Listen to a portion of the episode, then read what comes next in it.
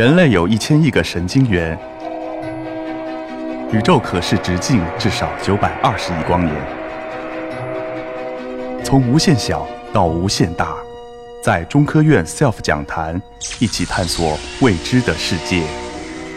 本节目由中科院 SELF 讲坛出品，喜马拉雅独家播出。那么，终于回到我们所谓的正题——恐惧和焦虑了。其实这个呢，只是一个引子。我想我会拿恐惧和焦虑来给大家讲一下大脑是呃，就是说它我们现在对于大脑如何执行这样的功能是怎么样理解的。那么，其实我们研究的时候，更多的时候我们是到最后给大家这样一张图。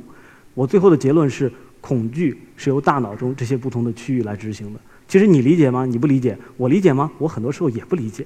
这回到我们刚才我们所接受的训练，我们呃以还原论的方法来拆分大脑。现在我认为，在解决大脑的功能的时候，实际上是遇到了很多困难的。所谓恐惧，就是说，当你在树林里见到一只大老虎以五十公里的速度朝你冲过来的时候，你所有的生理和心理反应的集合就叫恐惧。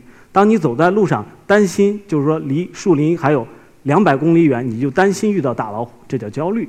那么控制焦虑的脑区呢，看起来跟控制恐惧一样的。说句实在话，我也不理解这到底是怎么回事儿。但是有一些是我们是理解的，比方说大脑中某些特定的结构是跟恐惧和焦虑有着直接的关系的。比方说大脑里有一个跟杏仁儿差不多大小、长得也像杏仁儿的结构，叫杏仁核。在有一些神经疾病里边，这个杏仁核会出现钙化，它的功能会消失。那么这些人他是完全没有恐惧的。比方说他可以在大街上朝着汽车走过去，完全没有任何恐惧的感觉。那么在恐惧和焦虑出现异常的时候呢，就会呃在很多的精神疾病中都会反映出来。比方说，我们有一类精神疾病叫情感障碍 （affective disorders），我们呃尤其是成影响成年人的一些，比如抑郁症、焦虑症、恐惧症、强迫症，这些其实都跟恐惧和焦虑这个刚才我给大家说的那些非常复杂，但是又难以理解的神经环路或者或者是说神经元的呃这个功能的失常有关系。下面稍微给大家讲一下我们现在在做一些什么样的工作。那么我们呢也是关注大，主要是关注大脑的疾病。这个呢实际上是呃一位小朋友做的画儿。那么呃这是一幅画，后面还有几张，大家可以看到非常色彩斑斓。我也不太懂得绘画，但我觉得挺好看的。那么这些画儿到底是谁画的呢？实际上是一个只有五岁的一个英国小姑娘，叫 Iris Grace。呃，她呢就是在绘画方面很显然是有着呃不同寻常的天分的。但是她呢同时也是一个患有自闭症的孩子。这个孩子呢，他可以画出刚才呃，就是美轮美奂的图画，但是同时呢，他一句话都不会说，他没有办法跟人有正常的交流。那么很显然，他的大脑在发育的过程中是出现了一些异常的。那么这些出现这些异常的这个原因到底是在哪里？我们能不能呃这个找到异常在哪里？并且给予他干预，让他有一个呃正常的生活呢？这就是我们现在进行的研究一些比较关键的方面。这么讲到自闭症，什么是自闭症呢？所谓自闭症，其实它又叫做孤独症或者孤独症孤独性谱系障碍，是一种广泛性发育疾病的一种代表疾病。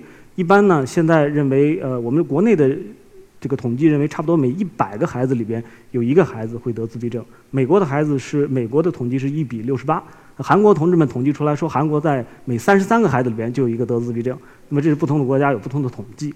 刚才说过了，我们这个零到十四岁的患者差不多超过两百万，呃，百分之九十八点七的没有得到治疗。这个我想给大家强调一点，自闭症大家通常认为它是孩子的一个疾病，实际上不是的。自闭症是完全失能的一种疾病，意思是得了自闭症的孩子，他这穷其一生都要受过受到其他人的教育。不能够有自己，因因为聋哑人甚至可以有一定的自己工作的能力，有学习的能力，但是自闭症的孩子是完全失能的，会给这个呃家庭带来这个非常沉重的负担。一般提起自闭症，大家都会想到这个《Rain Man》这这个电影，呃，就是 Dustin Hoffman 呃演的这个角色呢，他有着无与伦比的数学计算能力，但是他呃完全没有办法跟人交流，呃没有社交能力，这也是自闭症这个病的这个名字的来源之一。我们在科学上呢，实际上可以用比较更加准确的方法。呃，来鉴定这个自闭症的孩子到底有什么样的缺陷？比方说，在视觉上，它有一类缺陷，这个上面两幅图是一样的，下面两幅图一样的。这个竖的 column 呢，那边有一个孩子是自闭症的孩子，我们可以这个用用我们的仪器来这个追踪他的目光到底停留在了这个图画的哪一个方面。大家可以看到，左边是一个自闭症的孩子，他这个目光一直是停留在图画的中央的，但是属于一个非自闭的正常的孩子，他会呃看这个图画的不同的部分。啊，说明呢，我们现在呢，这也是我们就是为自闭症发展诊断手段呢所做的一些努力。啊，那么在临床上呢，它是有 American Psychiatric Association，它出了这么这么本书，一本非常厚的这个书来指导医师们来对自闭症的孩子进行这个诊断。呃，应该讲呢，我觉得自闭症它不是单一的一种疾病，它呃是一个广泛性的发育障碍，它包括非常非常多的亚型，一些到我们到现在也没有办法呃准确的进行界定的亚型。呃，一般和他们这个在这个在这个所谓的这个医师的这个手册里边呢，他会给你一系列的行为，就是说如果这个孩子出现了这一系列，比如说我有十五个。不太正常的行为，如果这里边出现了五个呢，你就可以认为他可能是个自闭症；如果它里边出现了十个，你就可以认为它是非常典型的这个自闭症。那么这些这个所谓的行为上的异常都有什么呢？啊，它包括缺乏展示，包括缺乏语言的沟通和互动，啊，包括缺乏兴趣和快乐的分享，啊，对名字缺乏反应，有重复的动作之类之类的。其实这个就是说，它依然大家可以看到，它是对于外在的动作或者行为表情的一个非常非常外在的。呃，不是非常准确的界定。呃，对于它内核，对于它内在的本质是缺乏了解的。那么总归上来讲呢，什么叫自闭症？其实，在临床上，它的一个呃，可以简单的用两句话来概括，就是它缺乏应有的行为，出现了异常的行为。大家可以看到，这是非常笼统的一个定义。我觉得，对于我们诊断自闭症，就是你连诊断都谈不上，就更不要谈去干预和治疗自闭症了。那么，同时，自闭症诊断的一个另外一个非常重要的这个缺的这个挑战在于。自闭症它实际上是呃就是发育障碍的一种，但是发育障碍呢，它你比如说智障也是发育障碍。那么在自闭症的孩子里，有差不多有百分之八十、七十到百分之八十的，同时也会出现智力发展的缺陷。啊，那么可以看到它跟这个合并症在在自闭症的这个诊断中也是就是一个非常重要的因素，而且非常难以剥离的。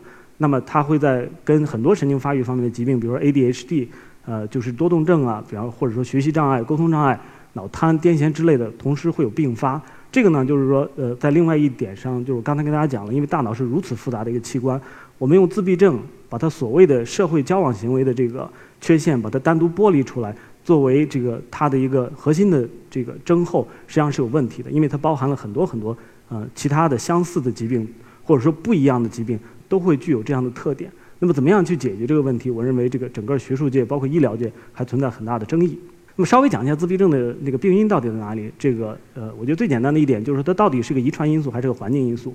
我就不细讲了。如果是同卵双胞胎，深蓝色的，那么就意味着你百分之百的遗传物质是一样的；如果是异卵双胞胎，就有百分之五十的遗传物质是一样的。那么，如果是同卵双胞胎的患病的几率远远高于异卵双胞胎，就证明遗传因素在这里边有非常关键的作用。大家可以看到，这个孤独性谱谱系就是自闭症呢，它的这个遗传因素还是非常关键的。那么，同时精神分裂、情感障碍、多动症这些呢，看起来遗传因素都在这些精神疾病的发病过程中，呃，起到了非常重要的作用。我们另外还有环境因素。我们这里讲的环境因素，还不是说大家一般关心的环境因素，比方说水啊、空气啊、食物啊。我们关心的更是胎儿在发育过程中母体的这个所谓的带给胎儿的环境，包括这个围产期缺氧啊、先兆性流产这些这个事件的发生，就是相对对于胎儿的这些环境的一些 stressor，就是对一些压力因素，都会对胎儿这个患就是患上自闭症起到一些呃正面的推动作用。那么它的病因到底是什么？实际上我们不知道，我们知道也不知道。我觉得用一个比较笼统的、不负责任的说法，就是说它的病因就在于由于神经系神经系统神经元在发育的过程中的异常，造成了神经环路的结构和功能的缺陷。实际上这是一句非常含混的话。这个到底具体是什么样的原因？它是是引，尤其是引发了它的社会交往的缺陷，我们还是非常不清楚的。呃，那么它的治疗呢？现在主要是还是采取康复训练。实际上康复训练就跟你在家里训小狗是一样的。呃，这另外一方面也也反映了我们在治疗自闭症的时候遇到一些问题，因为我们根本不知道它的病因是什么，也就谈不上去干预，所以现在依然是以这种比较低效的康复训练为主。下面下面呢，我想给大家讲一下，到底科学研究怎么样能够解决我们这些在这个神经疾病中所面临的问题。这个小老鼠呢，是我们实验室中，它是它现在发作癫痫或者羊角风，有不自主的这个抽搐。它现在在大脑内部呢，如果你给它给它电带上一个。呃，来测量他大脑内部的这个电的活动呢，是大大高于平常的水平。大家可以看到非常痛苦，有这个四肢僵直这种情况。但是呢，我们用现代的光遗传的手手段，大家看到一会儿有一束蓝光进来，意思我们给大脑的这个神经元踩一踩刹车，把它不正常的这个电活动给它抑制下来。大家可以看到，当蓝光来的时候，这小鼠很快就恢复运动了。就是说明，要想治疗神经系统疾病，必须找到它的原因是什么。那么找到它的原因，我们就能开发出新的技术手段了，来干预这些神经系统疾病。那么下面再给大家讲一个例子，就是这个帕金森氏症的例子。刚才这个老人大家已经看过了，帕金森症应该讲是我们在神经系统里唯一一个非常清楚的知道到底是哪个节点出现了问题。我们能做什么呢？我们就在他的大脑中植入一个电极，植入到这个出现问题的这个区域。当我们开这个电极的时候，我们就可以抑制这个这个区域的非正常的活动。大家可以看，医生会把这个活把这个开关打开，电极现在开始放电，我们就抑制了这个非正常活动区域的这个活性。大家可以再注意观察一下这位老人。那么它的震颤很快就消失了，几乎是立竿见影的，是吧？那么现在你让老人再去这个做一些非常精细的动作，他就不像刚才你在在这个激活这个电极之前的那样，他刚才是完全没有办法做任何动作的。那么我想，科学研究的伟大的意义就在这里，就能够只有我们了解了这个疾病的本质，我们才能够开发出这个与这干预疾病的有效的方法。啊，那么希望未来我们也有一天呢，能够找到自闭症的这个呃可靠的治疗的方法。非常感谢大家，谢谢。